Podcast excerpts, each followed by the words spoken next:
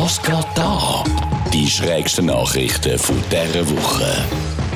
Ein englischer Wildtierpark musste fünf Papageien weggeben, nachdem sich diese gegenseitig das Fluchen beigebracht haben. Die fünf Papageien sind von unterschiedlichen Vorbesitzern gekommen und haben zuerst gemeinsam in Quarantäne müssen. Dort haben sie sich dann all gegenseitig ihre Fluchwörter beigebracht, was die Tierpfleger zum Lachen gebracht hat, was wiederum die Vögel zum mehr Fluchen animiert hat. Die Direktoren die haben dann die Vögel weggegeben. Man hat ja immer wieder mal einen Papagei gehabt, der jetzt nicht nur ein Kompliment verteilt hat, aber in dieser Voliere ist man von allen Seiten beschimpft und dann von diesen Vögeln sogar auch noch gerade ausgelacht worden.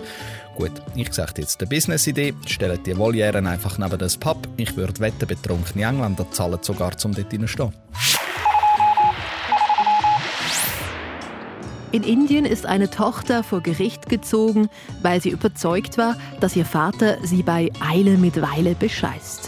Sie hat sich sogar selber enterben lassen und ihn nicht mehr als Vater ansprechen, das nur weil er beim Eilen mit Weilen einen von ihren Töckeln gefressen hat, nachdem er schon vorher alle Runden, wo sie gespielt haben, gewonnen hat. Sie hat es zwar nicht beweisen, aber sie sagt sich sehr sicher, er habe beschissen. Zudem habe er mal gesagt, er wolle immer für ihre Zufriedenheit und ihr Glück sorgen und das sei ja wohl das absolute Gegenteil. Als schlechter Verlierer kann ich da nur zustimmen. Wieso ist der Mann eigentlich noch nicht im Gefängnis?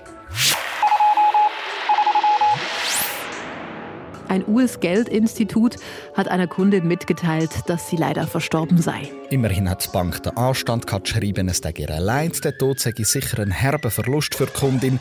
Da hat die Bank ja sicher recht. Ich meine, normalerweise ist der eigene Tod wahrscheinlich einer der bittersten Verluste. In dem Fall hat die Kundin aber müssen sagen, sie sei sich ziemlich sehr sicher, dass sie noch nicht tot ist.